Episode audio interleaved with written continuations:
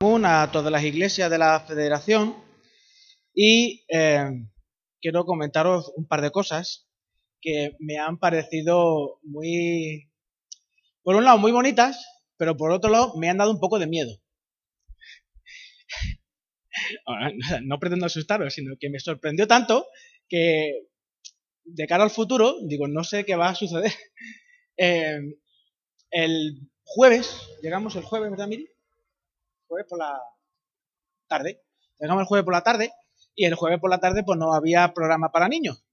Entonces eh, fue el día, el día, que se estuvo con la asamblea, eh, etcétera, ¿no? Tomando decisiones. Que os comentaré alguna cosa ahora que me pareció muy interesante. Eh, y yo me ocupé por la tarde, durante dos horas más o menos, estuve ocupado de los niños. Por la mañana fue la asamblea y por la tarde, justo terminaba la asamblea a las seis, me parece a mí, y a las seis empezaba una actividad para mujeres, para las, eh, bueno, sí, las esposas de los pastores que no podían estar en, la asamblea y tal. A mí me pareció muy mucho.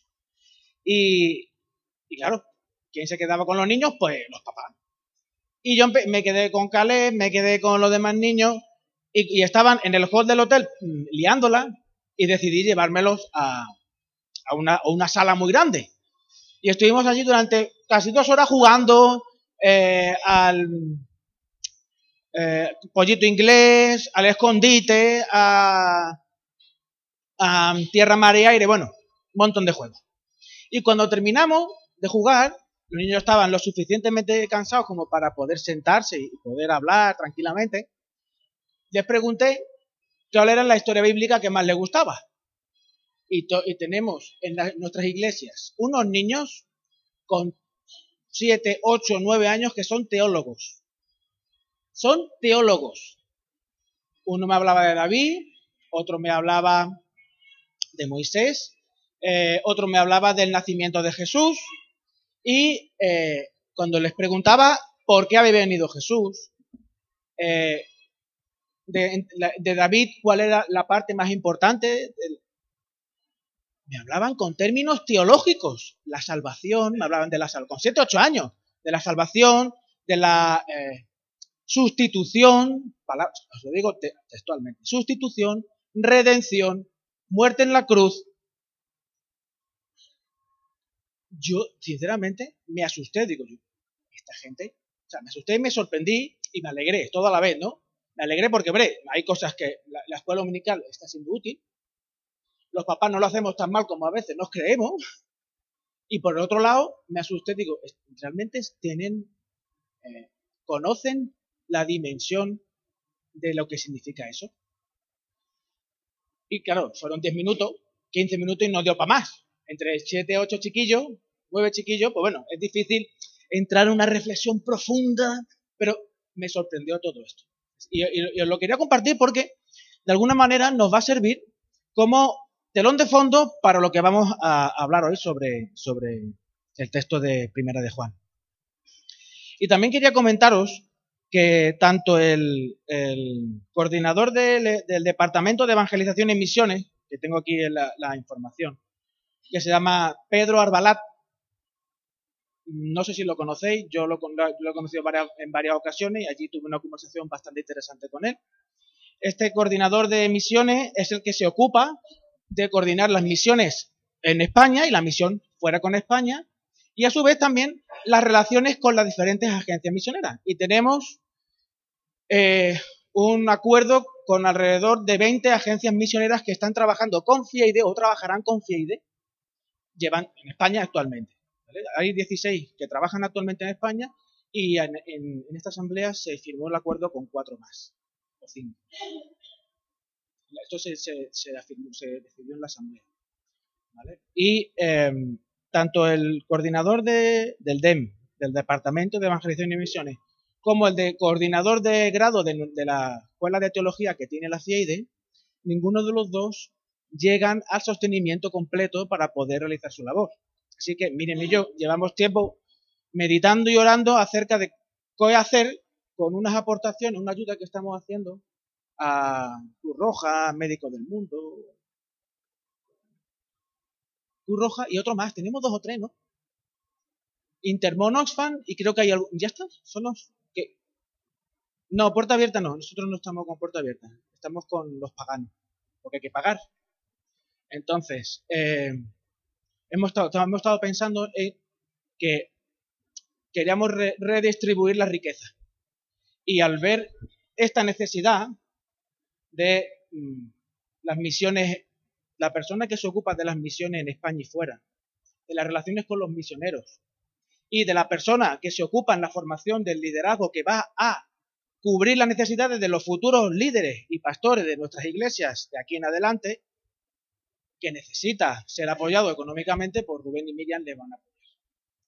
No les vamos a apoyar con mucho dinero, solamente con lo Pero granito a granito se hace, se hace una, playa, ¿no?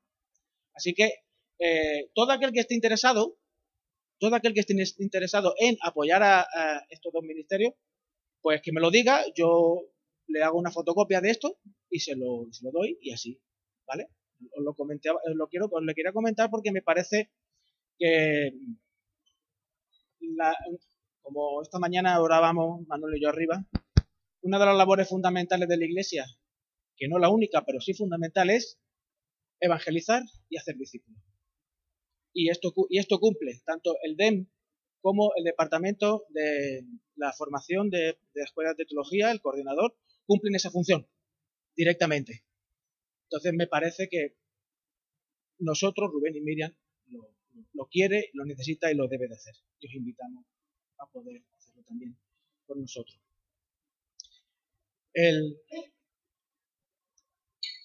Volviendo al, tema de los niños, de que los niños saben, nuestros niños de la escuela dominical saben muy bien eh, el argot evangélico, saben muy bien las palabras correctas. De hecho, le preguntaba a Caleb una de las canciones, ¿Tú sabes quién ha hecho eso por ti? Dice, claro, Jesús. Jesús, claro, lleva toda la vida escuchándolo, no, no vas a saber quién es Jesús. Pues cuando entramos en el, en el libro de Juan, en, la carta de Juan, como que ya hace unas semanas que estamos ahí meditando en, las cartas de Juan, en las epístolas de Juan, desde el principio vimos cuál era la razón por la cual Juan escribe las cartas. la, razón fundamental es que en la, iglesia se estaban introduciendo eh, ideas, filosofías, prácticas que por muy bien intencionadas que estuvieran, por muy bien, eh, de muy buenos corazones que partieran, si se analizaban, veíamos que a la hora de vivir el Evangelio, desvirtuaban el Evangelio. Eh, la obra de Jesús, eh, eso que mencionaban nuestros niños, allí y Caleb aquí, seguramente cualquiera de nuestros hijos le preguntamos y nos responderán perfectamente a cualquier examen que le hagamos sobre cualquier historia de la Biblia. No es suficiente con saber las respuestas correctas. No es suficiente con saber las respuestas correctas. Porque una cosa es la respuesta correcta y otra cosa es el cimiento sobre el que se sustenta esas respuestas correctas. ¿verdad? No sé si me estoy explicando, pero bueno, si no me estoy explicando, me lo decía al final y os predico otra vez. Están corriendo los años 75-80, después de la muerte y resurrección del Señor, y comienza a surgir socialmente la idea de que tu alma y tu mente están separadas de tu cuerpo. O sea, que todo aquello que tú piensas, todo aquello que tú eres, no tiene nada que ver con lo que con, con tu cuerpo. O sea, yo pienso una cosa de mí, aunque mi cuerpo no se corresponda con eso. O sea, sé. Soy, eh, haciéndolo de una paráfrasis muy sencillita, soy tan espiritual y tengo una relación tan buena y conozco tanto a Dios conozco tan bien las respuestas correctas que puedo hacer con mi cuerpo lo que quiera que no me va a pasar nada. Mi relación con Dios es tan buena, soy tan, tan santo, que no importa lo que haga. Si eso lo trasladamos fuera del contexto religioso y espiritual, tú eres quien decide ser, tu cuerpo no tiene nada que decirte. Tu cabeza y tu mente pueden ir por un lado y tu cuerpo pueden ir por otro. No importa. De esta manera podías tener una espiritualidad sana, una relación con Dios, mientras tu cuerpo podía dejarse llevar por toda clase de prácticas. Eso con el tiempo terminó llamándose el gnosticismo. A partir del siglo, a partir de ciento y algo, 105, 110, después de, después de Jesús, ya existe la corriente filosófica del gnosticismo, que al final enfatiza conocimiento de tu alma, de tu mente, por encima de lo que tú puedes hacer con tu cuerpo. Lo separa de tal manera que no importa lo que tú hagas, que siempre tu cuerpo, tu, tu mente y tu alma y tu conocimiento estarán por encima de lo que tú puedas llegar a hacer cuerpo. Pues sí que yo puedo pegarle tres patas a una persona, puedo practicar con mi cuerpo cualquier cosa, que no importará. Mientras mi conexión con Dios y con el universo estén en orden, todo irá bien. Voy a volver a leer Juan, capítulo 2, versículos del 1 al 6, teniendo todo esto en mente. Hijitos míos, estas cosas os escribo para que no pequéis. Y si alguno hubiere pecado, abogado tenemos para con el Padre a Jesucristo el justo. Y Él es la propiciación por nuestros pecados y no solamente por los nuestros, sino también por los de todo el mundo. Y en esto sabemos que nosotros le conocemos, si guardamos sus mandamientos. El que dice yo le conozco y no guarda sus mandamientos, el tal es mentiroso y la verdad no está en él. Pero el que guarda su palabra, en este en este, verdaderamente el amor de Dios se ha perfeccionado. Por esto sabemos que estamos en Él. El que dice que permanece en Él debe andar como Él anduvo. Si, si, si leemos el, texto con atención, eh, recordando quién lo escribió, que fue Juan, Juan cuando escribe este texto ya no, no era un jovencito, era ya... Pues, la imaginación de cada uno es, bueno, la de cada uno, ¿no? Pero yo, yo, yo me imagino a ver. No sé si eh, em, os, acordáis de la película del Señor de los Anillos. El que la haya visto. El que la haya visto. Pues yo me acuerdo, yo de alguna manera traslado la imagen de Gandalf el Gris con Juan. Un hombre sabio, eh, entrado en años con su barbita, tierno, frágil, porque Gandalf es una. Eh, en, la, película se ve un hombre delgaducho, que, que no tiene, o sea, no tiene chicha. Tú lo ves y tú dices, este, esto, esto, para algo. Pero cuando habla, habla con, habla a, Frodo con una ternura, con un cariño, con un hijitos, ¿verdad? Un, ay, qué cosa más bonita es este mediano, ¿no? En, el libro del Señor de los Anillos habla de medianos, ¿no? Ay, Gandalf habla, habla, con una ternura y un cariño. A ver, esa es mi imaginación. Vosotros podéis pensar en Paco Martínez Soria, ¿vale? No sé, el que tenga su, eh, su modelo quizá en su cabeza, ¿no? Pero yo me lo imagino de esa manera, ¿no? Juan es, ya un ancianito, quebrantado por los años, por la persecución recibida por su fe, en la que ha visto tantas cosas que podrían haber arrebatado su fe y podrían haber apagado el fuego de su confianza en Jesús. Sin embargo, sigue cuidando sigue alentando, sigue guiando con ese cariño y esa ternura, viendo a, esta, iglesia, diciéndole hijitos, ¿verdad? Vamos a, leer con cuidado este versículo 1. Dice, hijitos míos, esa ternura de, de Juan, hijitos míos, estas cosas os escribo para que no pequéis. Y si alguno hubiere pecado, abogado tenemos para con el Padre a Jesucristo el justo. En este versículo se nos muestra una aparente contradicción. Os escribo esto para que no pequéis, pero vais a pecar. O sea,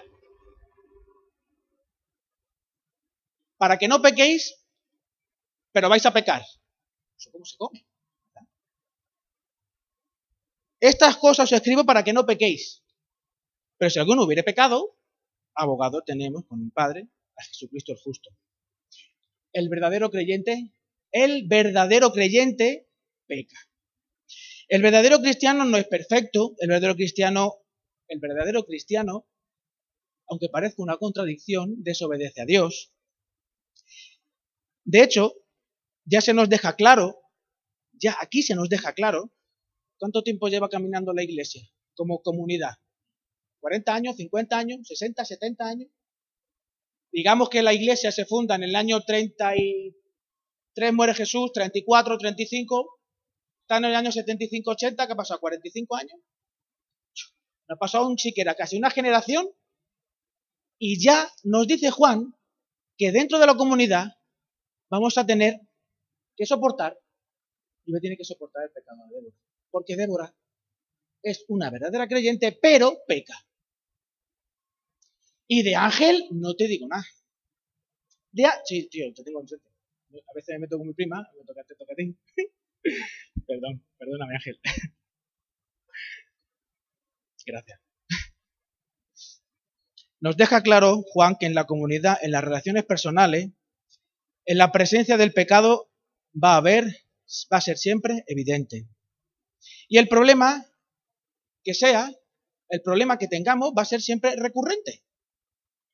El problema es que en esa recurrencia nos deleitemos. Nos, como Homer Simpson, que tiene su sofá, los que hayan visto en su, tiempo Homer Simpson, lo sigan viendo, tiene su sofá, el huequecito hecho de su trasero, su espardita y ahí está el hombre acomodado en su pecado. Ya desde los versículos anteriores Juan va mostrando cuál ha de ser el comportamiento del verdadero cristiano, ¿os acordáis, no? Pero no pone el foco en la ética legalista. Los versículos anteriores del, versículo 1 del capítulo 2, o sea, en los versículos del 5 al 10, no pone Juan el foco en la ética legalista.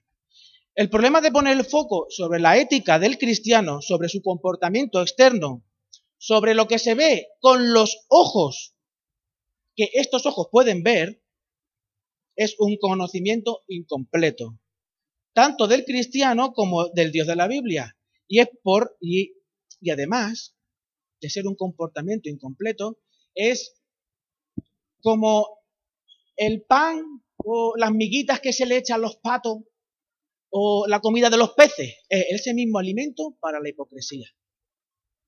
Centrarnos en la ética del cristiano, en lo, externo del cristiano, es como la comidita para los peces, que solo hace engordar, pero no lo alimenta, ¿verdad? No nos muestra realmente lo que hay en el interior. Por esta razón, Juan apela desde un principio a la luz que emana del carácter de Dios, ¿acordáis? Este es el mensaje que, os, que hemos oído de él y os anunciamos. Versículo 5 del capítulo 1. Dios es luz y no hay ningunas tinieblas en él. Como también hemos cantado en el último cántico. Dios es luz y en él no hay tinieblas. ¿Os acordáis, verdad?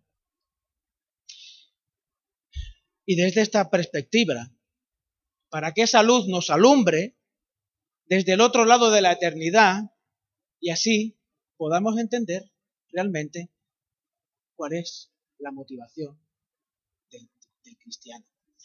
¿Y por qué Juan está tan obsesionado en, hablarlo? Porque claro, no hay nada nuevo. nosotros, yo llevo, yo me convertí con ocho años y con mis más y mis menos. Yo llevo, tengo, voy a cumplir 40 en junio, el 5 de junio cumplo 40, apuntaros la agenda.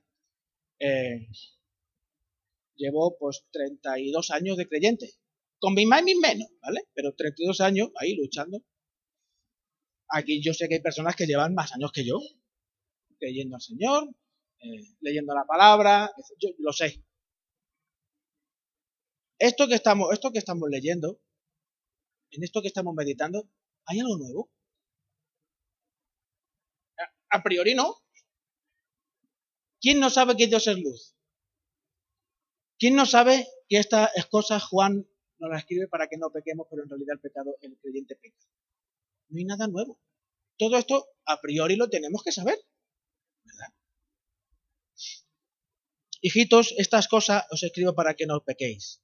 Mi deseo, dice Juan, y el de todo verdadero cristiano es el de no pecar. Pero no solo es un deseo, es un anhelo, es casi una necesidad que brota del corazón embriagado por la belleza del carácter de Dios. Por eso Juan, desde casi el principio, desde el versículo 5 del capítulo 1, nos quiere llevar a reenfocar nuestra obsesión por la ética del comportamiento cristiano a dejarnos deslumbrar por la belleza, la grandeza, el amor, el poder, la justicia, la misericordia de Dios. Porque nos obsesionamos con la ética. Nos obsesionamos con la ética. Nos obsesionamos con la ética. Esto ha de ser casi como el hambre, que brota del interior y que te conduce a comer. Así es el anhelo del verdadero cristiano por no pecar. Esto no pone el foco, una vez más, en la ética, apunta al corazón, a la esencia del verdadero cristiano. ¿Recordáis lo que dijo Jesús en Romanos 8.12? En Romanos, en Juan 8.12. Os lo voy a leer, si alguno lo quiere buscar lo puede. Lo dice. Otra vez Jesús les habló diciendo, yo soy la luz del mundo, el que me sigue no andará en tinieblas, sino que tendrá la luz de la vida. Lo que se desprende de este versículo es que aquellos que son verdaderos cristianos, que son discípulos de Jesús, se convierten en hijos de la luz. Por tanto, la luz no puede dejar otra cosa que alumbrar. Si la luz deja de alumbrar, ya no es luz. Es que la lógica cae por su peso, ¿verdad? Así, el verdadero cristiano lucha contra el pecado, aborrece el pecado, busca la santidad, anhela ser como su papá. ¿Qué versículo nos dice que anhelemos ser como nuestro papá? ¿Os acordáis? Puede, haber muchos, ¿no? Pero hay uno que muchas veces se usa casi de forma arrojadiza, pero ahí se ve que Juan lo utiliza desde la ternura. ¿Os acordáis? Sed santos como yo soy santo. Y eh, Caleb nos, yo todas las noches, todas las noches, yo casi todas las noches, y si no Miriam, pues estamos con ellos, apostándolo, patatín y patatón, toda la parafernalia esta que vosotros los que sois papá, sabéis. Y una noche orando, esta semana, eh, orando dice, lo, he escrito porque es que no, de hecho lo tengo escrito en la agenda, para que no se me olvide, dice, eh, Señor, quiero ser como mi papá. no sabe lo que dice. Y cuando tenga 16 o 17 años, quiero predicar con él. Quiero ser como mi papá. Cuando tenga, cuando tenga 16 o 17 años, quiero, quiero predicar con, con él, como él. Y claro, cuando tu, tu, hijo te dice eso, tú dices, amén, Señor. Además, hay un amén ahí fuerte, ¿verdad? Mientras él lo decía, yo comencé a pensar, no sé si a vosotros os ha pasado esto alguna vez, de que vuestro niño diga, que quiero ser como mi papá, o como mi mamá, o como tu persona de referencia. No lo sé, no lo digo, a mí me ha sorprendido. Pero también me llevó a pensar en qué momento eh, mi papá dejó de convertirse en ese referente en el cual yo quería convertirme. Y la verdad es que no, no tengo una fecha concreta. Yo personalmente yo no sé, algunos tienen buena memoria y dicen, mira, pues en el año no sé cuánto, el día tal que llovía y no sé cuánto, yo no lo yo Lo que sí recuerdo es que fue un proceso.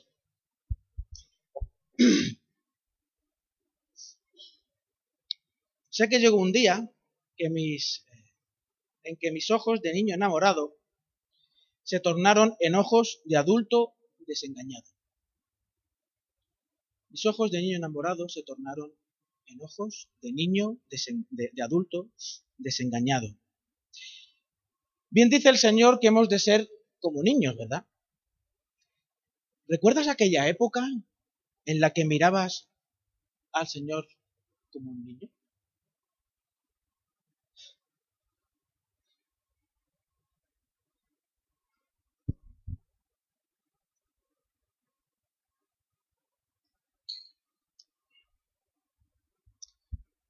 y tú decías, quiero ser como mi papá. Quiero ser como mi papá.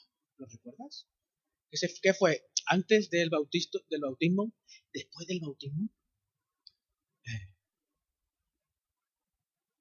¿Se te han ido tornando los ojos de niño enamorado en adulto desengañado?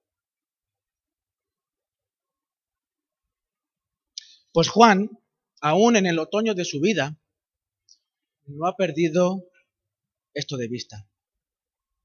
Invita a sus oyentes a ser hijitos, niños, pequeñitos, indicándoles, apuntando al que no mira al Señor como su papá y quiere ser como él. Malamente vamos, malamente vamos. Con todo, Juan, bien consciente de la naturaleza del corazón del ser humano, muestra claramente que el verdadero cristiano peca, pero no puede permanecer ni disfrutar ni gozar de ese pecado. Por esta razón indica de forma enfática que en Cristo tenemos un abogado que nos defiende, a Jesucristo el justo. De hecho, cuando lo leí me acordé de una canción que cantábamos aquí en la iglesia, yo recuerdo, yo vine de vacaciones, de chiquillo, yo tengo un abogado que me defiende, que nunca está ocupado, siempre me atiende. Todo uno le interesa saber su nombre, Jesús se llama. Si a alguno le interesa saber su nombre, Jesús se llama. Bien. Todos, que procedemos quizás de esa generación que peinan cana o, no, o ya no peinan nada, Eh, nos acordamos, nos acordamos de, esa canción. De que tenemos un abogado, tenemos un abogado. Pero este abogado, a ver, ahora vamos a entrar en un terreno que a mí personalmente me resulta un poco resbaladizo y difícil de digerir. ¿De qué nos defiende? ¿Y de quién? ¿Este abogado de qué nos defiende y de quién? Abogado tenemos para con el Padre, para que nos defienda del Padre. ¿O yo estoy leyendo mal? Yo estoy leyendo mal. Tenemos un abogado que se llama Jesús que nos defiende del Padre. Nos defiende de Dios y de su ira pero si Dios es bueno, es justo, es amor, es santo, es luz y no hay oscuridad en él. Bueno, eso afirmamos. ¿O no afirmamos eso? Como, como, como, como que, o sea, ese Dios tan maravilloso, tan bueno, tan guay, tan chachi, ¿nos quiere machacar y por eso necesitamos un abogado? Meditando en esto y eh, investigando sobre esto, me di cuenta, bueno, me di cuenta, me acordé, eh, además hay varios teólogos que hablan de ello, que eh, la ira divina no es, no es solamente no solamente existe en el mundo cristiano, del Dios cristiano, del Dios de la Biblia, sino que en la mitología griega, en, en todas las mm, religiones del mundo, existe un agente superior que cuando eh, los seres humanos se portan mal, zasca, zasca, le dan en el culete, ¿verdad? Los castigan. ¿Por qué? Hombre, si te portas mal, porque esos seres superiores se sienten agraviados por el hecho de que el ser humano haga las cosas mal. Y claro, desde ese punto de vista, nosotros agraviamos a Dios. Nosotros tenemos poder para agraviar a Dios. Tenemos autoridad, tenemos eh, fortaleza para poder agraviar a Dios.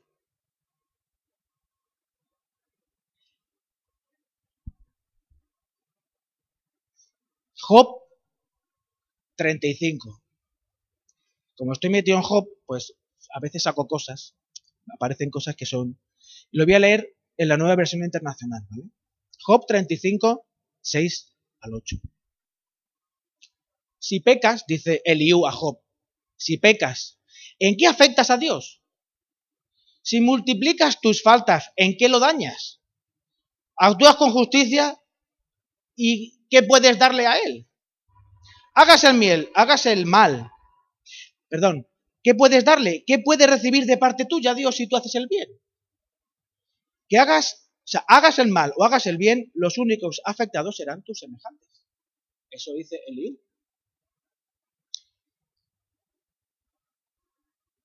Dios, podemos nosotros, la creación puede agravar, agraviar a Dios, puede arrebatarle gloria, puede, puede arrebatarle gloria, puede arrebatarle autoridad, puede arrebatarle algo. A pesar de lo que está, a pesar de lo que está diciendo aquí Eliú, eh, luego más tarde Dios dice eh, acerca de lo que dice Eliú, y sus contemporáneos que no estaban en lo correcto, porque parece que a Dios no le importa nada lo que sucede a este lado de la eternidad. Sin embargo, no es así. Porque a pesar de estas palabras, de que Liu tiene razón, los primeros en percibir las consecuencias de nuestros hechos, palabras, pensamientos, etcétera, son nuestros prójimos, el alto grado de compromiso que Dios tiene con su creación y con sus criaturas, y en concreto con el ser humano, condiciona todo esto. A pesar de que Dios no es hombre, ni está sujeto a pasiones de hombre, como dice Números 23, 19, sí sufre cuando observa que el que más pierde con todo esto es el ser humano. Isaías 43. Sobre todo Jeremías 31, 3 es una joya en el Antiguo Testamento. Dice eh, el Señor a través del profeta yo te he amado, pueblo mío, con, con, un amor eterno, con amor inagotable, te acerqué a mí. Dios sufre por la incapacidad que tiene el ser humano de, hacer, de volver a reencontrarse con Él. Porque si reflexionamos, o sea, cuando nosotros reflexionamos, ¿la conversión qué es? La palabra convertir es, etimológicamente, darse la vuelta. ¿Cuántos pasos tenemos que recorrer hasta encontrarnos con Cristo? 10, 15, 20. Señor está detrás, constantemente detrás nuestra. Lo único que quiere es que tú le mires. Que tú le mires.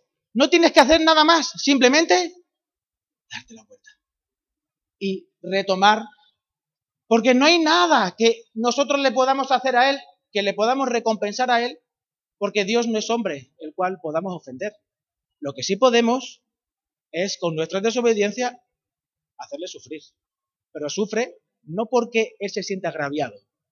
Lo digo, o sea, todo esto lo digo por, a mí me parece un terreno resbaladizo porque podemos estar empequeñeciendo a Dios y poniendo al hombre con la capacidad de poder realmente eh, hacer daño a Dios. Y el hombre no puede hacer daño por el hecho de ser, de esa dimensión tan alejada que hay entre Dios como creador y ser humano como criatura. Por eso, la imprescindible necesidad de hacer un puente santo entre Dios y el ser humano. Ese puente se llama Jesús. Ese puente santo que une a ese Dios santo con una creación llena de basura y pecado se llama Jesús. No hay otra cosa. No hay otra cosa. ¿No sería más fácil, nunca os habéis preguntado que sería más fácil que Dios mostrara su brazo poderoso eh, sé, apareciese, apareciese desde las nubes, ¿no? Desde las nubes, como quisiera, ¿no? Realmente como quisiera, porque Él lo puede todo, como quisiera, apareciera y fuese tan irresistible que el ser humano cayese rendido a su fe y le reconociera y volviera. Podría hacerlo, podría hacerlo. Pero Dios no quiere robots. Dios no quiere robots. Dios quiere conservar. Dios quiere personas. Por eso está constantemente llamando. Oye, Rubén. Oye, Tomás. Oye, Ingrid. Oye, Raquel. ¿Dónde estás tú?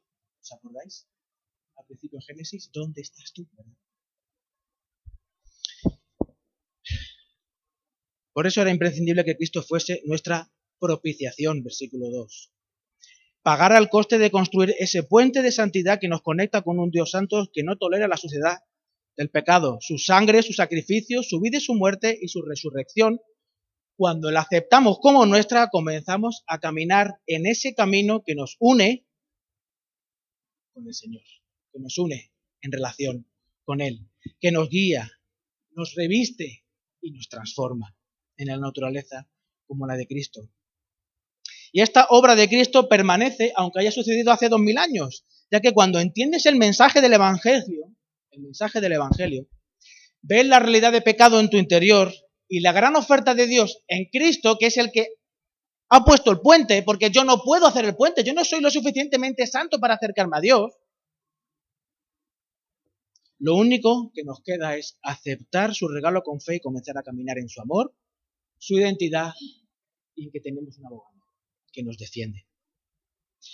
La palabra abogado aquí os sonará, los que alguna vez habéis, eh, los que habéis estado en la escuela dominical y se ha mencionado, la palabra eh, paracleto.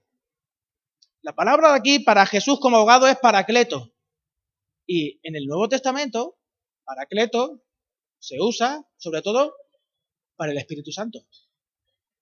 Pero eso es en forma, claro, aquí entra en el tema de análisis sintáctico, historias. En el Espíritu Santo está en la palabra en forma activa, es un verbo en forma, en forma activa. Aquí está en forma pasiva, o sea, sé que la persona se pone, este abogado se pone al lado de. No es un abogado que no se implica, es un abogado que se pone al lado de la persona para, yo soy el camino, yo soy la puerta al que por mí entraré, ¿os acordáis?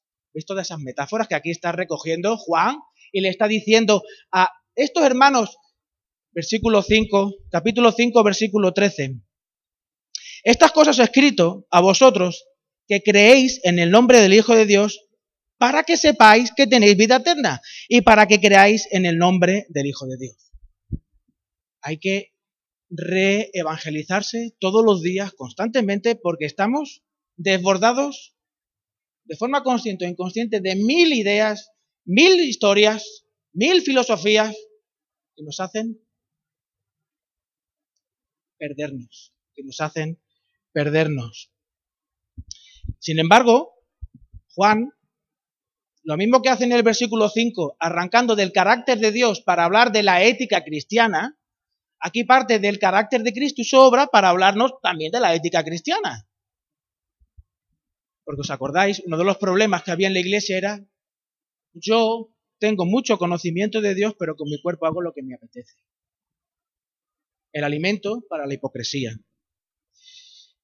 Y en esto sabemos que nosotros le conocemos si guardamos sus mandamientos. El que dice yo le conozco y no guarda sus mandamientos, el tal es un mentiroso y la verdad no está en él.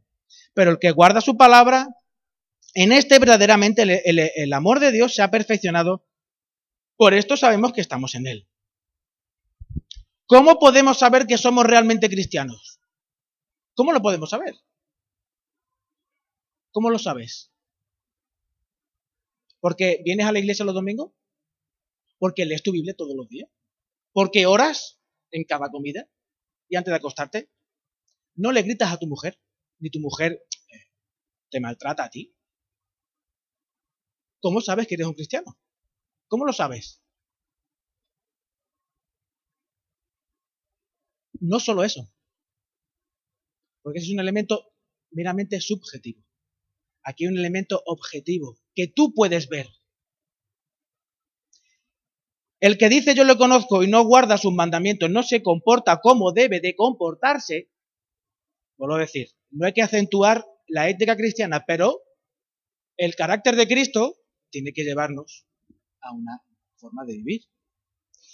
Estaba eh, escuchando, eh, escuchado una predicación sobre esto, eh, porque claro, Mm, a veces eh, uno necesita investigar en cómo otros ven. Para eso están los comentarios bíblicos, etc. Y este chico, este, este, hombre decía que unas palabras que a mí me parecen demoledoras, pero también reveladoras. El que dice yo lo conozco y mantiene relaciones sexuales con su novia no guarda sus mandamientos, el tal es un mentiroso. Y la verdad no está en él. ¿Os acordáis que el texto habla, el, texto de Juan, habla que de la verdad es el Espíritu Santo. Por tanto, el Espíritu Santo no está en él. El que dice, yo le conozco,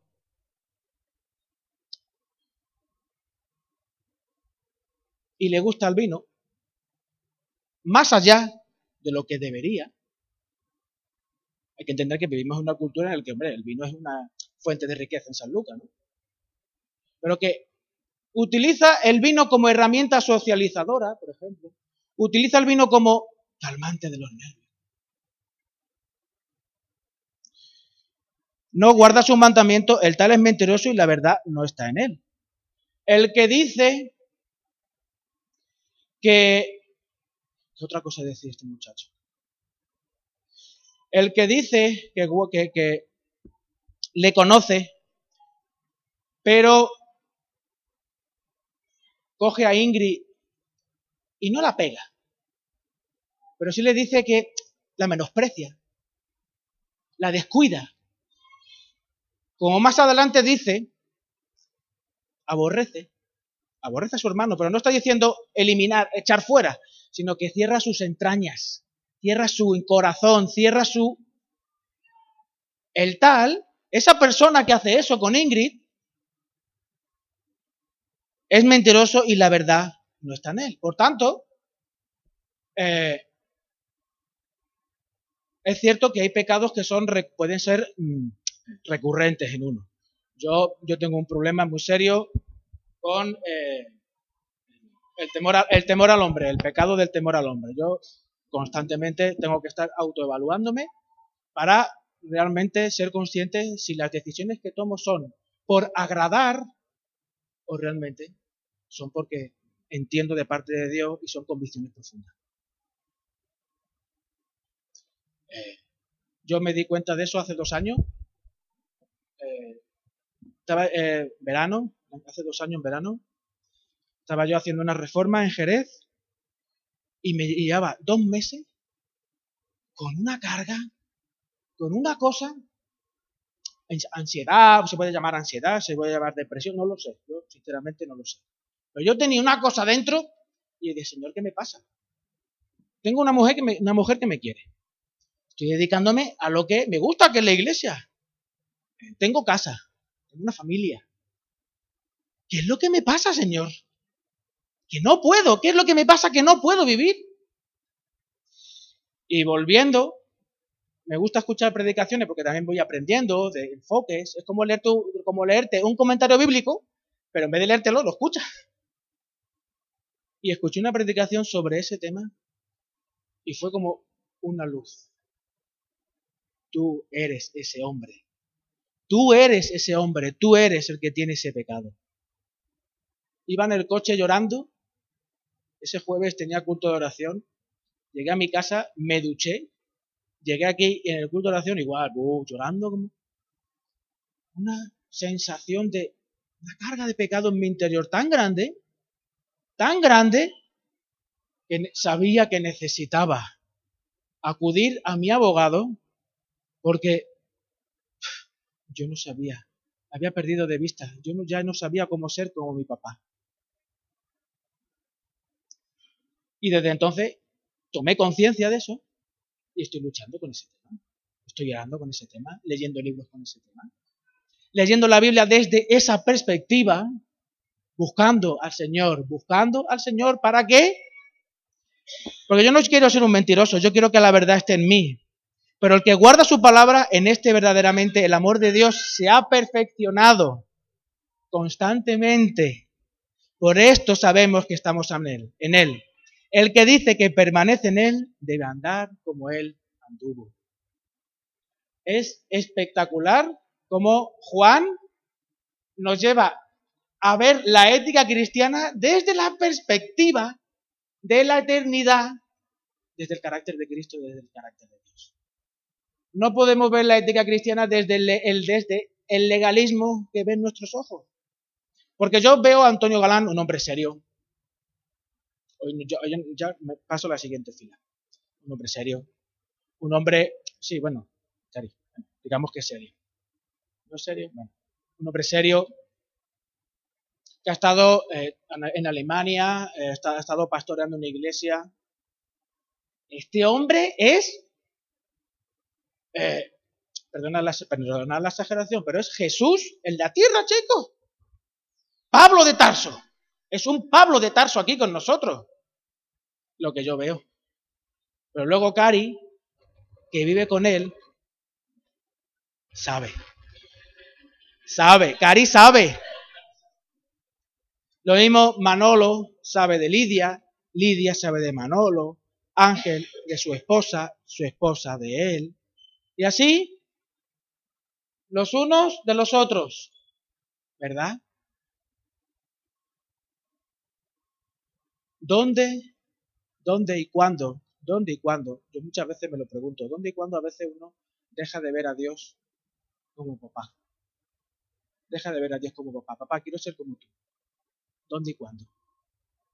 Pues hermanos, en esta mañana eh, Juan nos invita a recoger ese carácter del Señor, ese reenamorarnos de la belleza que hay en el sacrificio de Cristo, en, en ese camino de santidad que no podíamos hacer nosotros mismos, en contemplar a Dios con todo su poder, porque Él puede y nosotros no podemos a reenamorarnos de todo eso. A saber que mi vida no depende ni de la economía, ni de mi trabajo, ni, ni de otra cosa. Realmente mi vida depende del Señor. Y tengo un abogado que me defiende, que nunca está ocupado, siempre me atiende. A Jesucristo el justo. Él es el único. Él es el único en el que podemos depositar toda nuestra confianza y podemos realmente vivir y saber que somos cristianos de verdad. Vamos a orar. Señor, te damos gracias por, por la oportunidad que nos da, Señor, de poder meditar en, tu palabra, Señor, en saber que no solamente tú eres eh, nuestro abogado, Señor, sino que realmente podemos saber si somos realmente hijos tuyos. No solo a través de, como decía nuestra hermana, Señor, del testimonio de tu Espíritu Santo, sino también, Señor, de la evidencia de que tu Espíritu Santo está obrando en nuestro interior y transformando y cambiando nuestra vida, Señor. Te ruego, Señor, que nos ayudes a tomar conciencia, Señor, y a darnos cuenta de todas aquellas cosas, Señor, en las que realmente necesitamos, señores, ser transformados. Esos pecados, Señor, que en nuestra vida que son reincidentes constantemente y que nos llevan a la frustración, Señor. Ayúdanos, papá. Ayúdanos a mirarte con, con ojos de niño enamorado, Señor, y no de adulto desengañado. Queremos, Señor, enamorarnos de ti todos los días. Queremos que tu Evangelio toque nuestro corazón todos los días, Señor. Tenemos hambre, Señor, de que tú, Cristo, sigas revistiéndonos, Señor, sigas transformándonos, sigas obrando nuestro interior a través de tu Espíritu.